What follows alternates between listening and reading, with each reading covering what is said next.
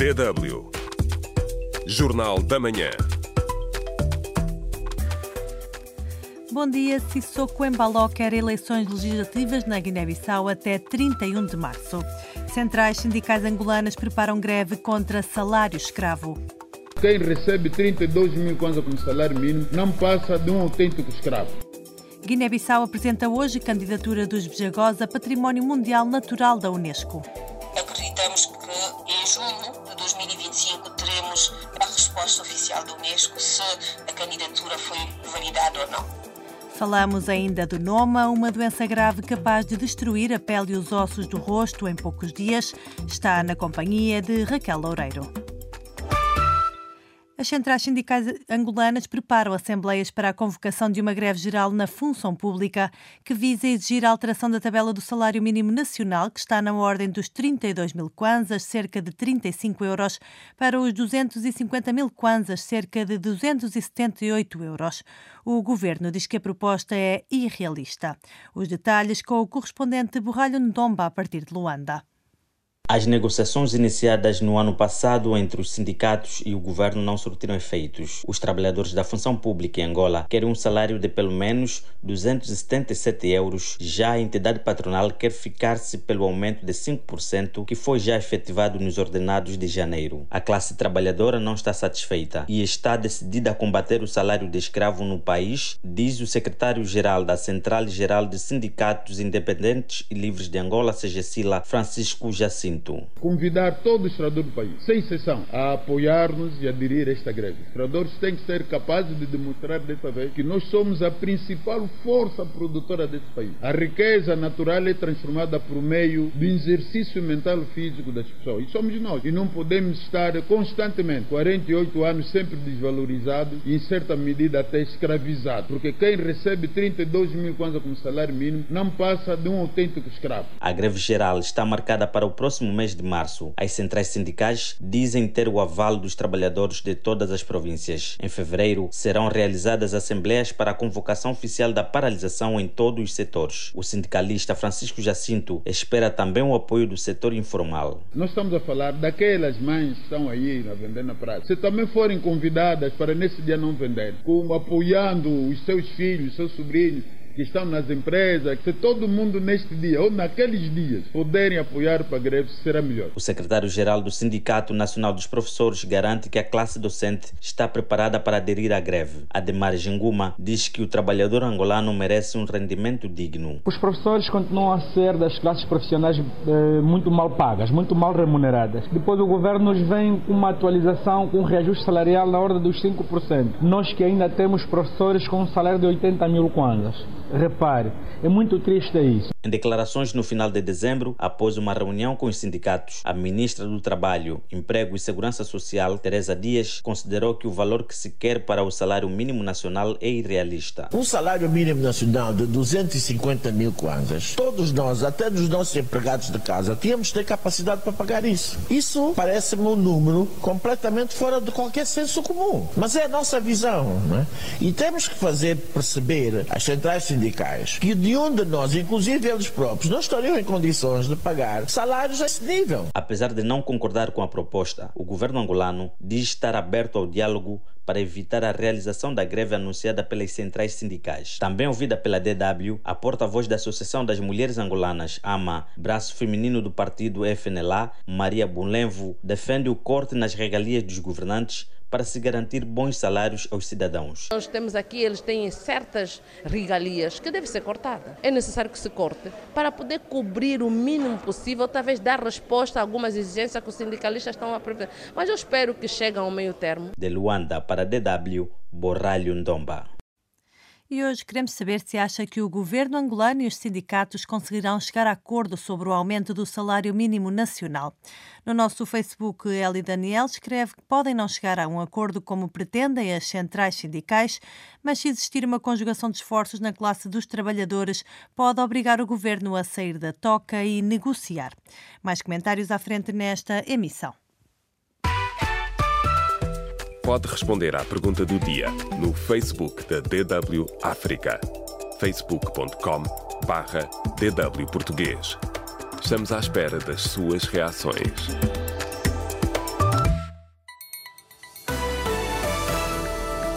DW Notícias. O presidente da Guiné-Bissau quer que as eleições legislativas no país se realizem até 31 de março. A data foi avançada ontem pelo presidente interino da Comissão Nacional de Eleições, que garantiu que, havendo fundos, a entidade tem condições técnicas para realizar o escrutínio. No entanto, Mapi Kabi alertou para a necessidade da atualização dos cadernos eleitorais. Como a CNE, em termos técnicos, ir bem do processo, a integridade do processo e a inclusão, eh, aconselhamos também que, nesse sentido, era necessário que o caderno eleitoral fosse atualizado antes de partirmos para qualquer tipo de eleições durante esse ano. É da lei e tem que ser cumprida para que mais tarde alguém venha invocar situação congênere. Agora, depende da parte política o presidente interino da CNE falava ontem aos jornalistas em Bissau à saída de uma audiência com o presidente Sissoko Embaló. Horas antes e em Bruxelas, o presidente da Assembleia Nacional Popular da Guiné-Bissau, Domingos Simões Pereira, acusava o Maro Sissoko Embaló de ser um fator de instabilidade democrática no país, tomando decisões em função daquilo que lhe é conveniente. Nós continuamos a insistir que o mais importante é tranquilizar a Guiné-Bissau isso só se faz de duas formas: é respeitar as leis e deixar que as instituições funcionem. Eu não posso estar a avaliar uh, o funcionamento das instituições em função daquilo que me é conveniente.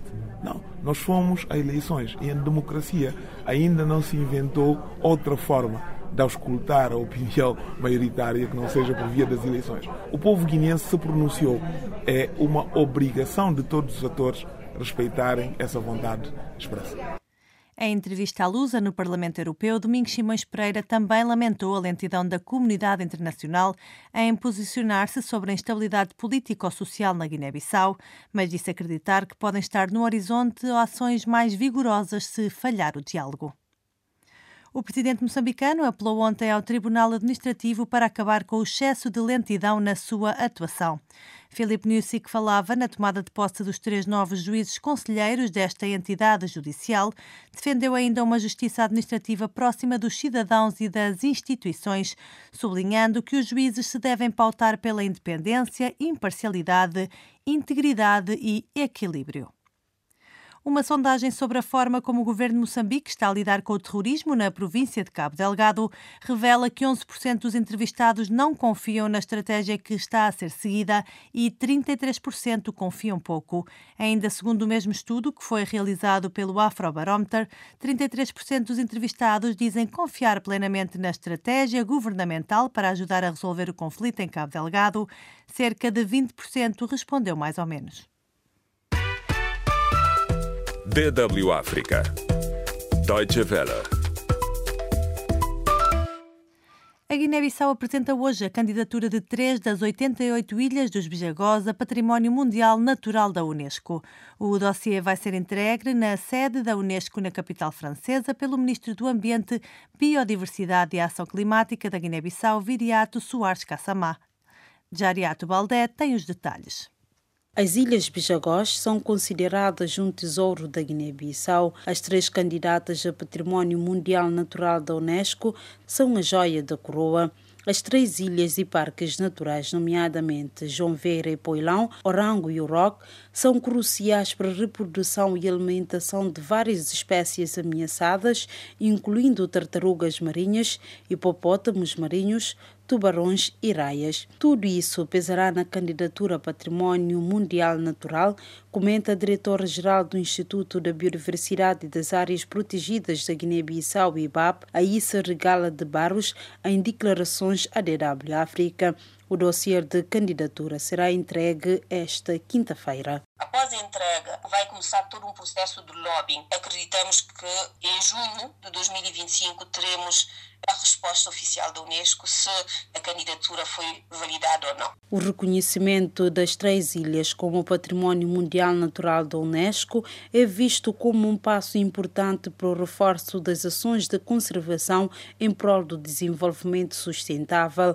A Organização das Nações Unidas para a Educação, a Ciência e a Cultura, a Unesco, já tinha atribuído ao arquipélago o estatuto da reserva da biosfera em 1996. Em 2014, as ilhas Bijagós foram designadas como zona úmida de importância internacional. O coordenador da rede lusófona de educação ambiental na Guiné-Bissau, Fernando Saldanha, defende que as ilhas reúnem condições para serem reconhecidas como património mundial, mas alerta que as ações da conservação devem ser alinhadas ao desenvolvimento para evitar conflitos com a população. Quando se diz para não pescar em certa altura num certo local para não desmatar, temos que criar condições compensatórias. As necessidades básicas da população local das ilhas, que elas tenham o que comer, o que vestir, acesso à saúde, acesso à educação, ao comércio, que é muito difícil lá nas ilhas. Com essas condições criadas, as populações das ilhas vão reforçar e dobrar os seus esforços para a conservação da biodiversidade. E seis ilhas foram reconhecidas como património mundial, o Estado guineense tem uma tarefa difícil pela frente, diz Fernando Saldanha. O Estado da Guiné-Bissau, através do seu governo, deve engajar-se após a aprovação de, desta candidatura, porque vai ser um compromisso já não a nível interno, mas a nível internacional. É um compromisso com a Unesco e com o mundo a Guiné-Bissau ratificou a Convenção do Património Mundial Cultural e Natural em janeiro de 2006. Na altura, comprometeu-se a identificar, proteger, valorizar e transmitir às gerações futuras o património cultural e natural situado no seu território. O Instituto da Biodiversidade e das Áreas Protegidas da Guiné-Bissau acredita que o reconhecimento da candidatura das ilhas ao património mundial apoiará não só na promoção do ecoturismo sustentável no arquipélago, mas também facilitará a obtenção de fundos para conservar estas áreas e desenvolver as comunidades locais. Diaria Tubalde, DW, a voz da Alemanha. DW a sua voz da Alemanha. O nome é uma doença infecciosa que atinge milhares de pessoas todos os anos em África. Começa geralmente por uma inflamação nas gengivas que rapidamente se espalha pelo rosto, afetando os lábios, os músculos faciais, os maxilares, as bochechas e o nariz. Se não for tratada, o noma destrói a pele e os ossos do rosto em poucos dias, levando à morte cerca de 90% dos doentes, que são, na maioria, crianças. A Mina tem 18 anos e lembra o dia em que se apercebeu que estava infectada por esta doença. Na altura eu sentia-me embaixo, como se tivesse febre. Depois as minhas bochechas começaram a inchar. Quando pus a mão na cara, senti que uma parte estava mole e comecei a chorar. Toquei nas minhas bochechas e senti que se tinha formado um buraco. O nome é causado por várias bactérias e atinge principalmente crianças com menos de 7 anos. Em África, é a Nigéria o país mais afetado. Estima-se que existam 140 mil novos casos por ano. Apesar de não se saber ainda quais as causas para o aparecimento desta doença, os investigadores acreditam que a desnutrição e a falta de higiene oral são dois fatores que enfraquecem o sistema imunitário das crianças, facilitando o estabelecimento das bactérias. No entanto, e quando detectado atempadamente, o nome é tratável com antibióticos. É esta a única forma de travar as lesões graves provocadas por esta doença, que leva, em muitos casos, a desfigurações, por exemplo, na boca e no nariz. Muitos doentes têm dificuldade em comer, beber ou falar. A estas acresce ainda a vergonha. Há crianças que deixam de ir à escola com medo de ser discriminadas. No Hospital de Noma, em Sokoto, na Nigéria, as coisas são diferentes, garante a enfermeira alemã Fábia Casti. As crianças podem sair à rua, brincam umas com as outras, divertem-se. Por vezes nem nos apercebemos que estas crianças têm nome e sobreviveram. O tratamento inicial neste hospital demora entre 4 e 6 semanas. Depois, explica Fábia Casti, os doentes têm normalmente de esperar um a dois anos até poderem ser colocados na lista de operações para corrigir as deformações graves.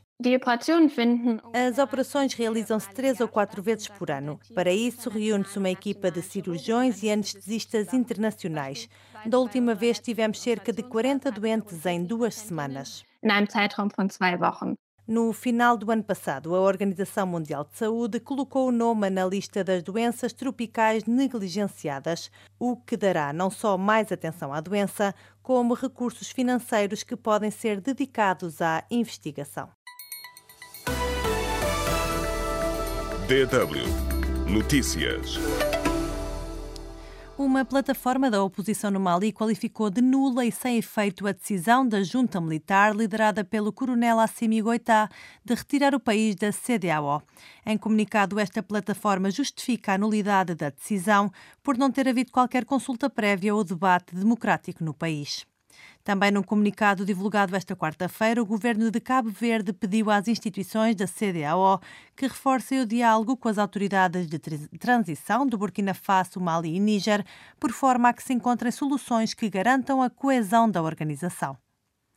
O governo de Pretória disse ontem que o contra-ataque mediático dos parceiros de Israel contra a África do Sul já começou.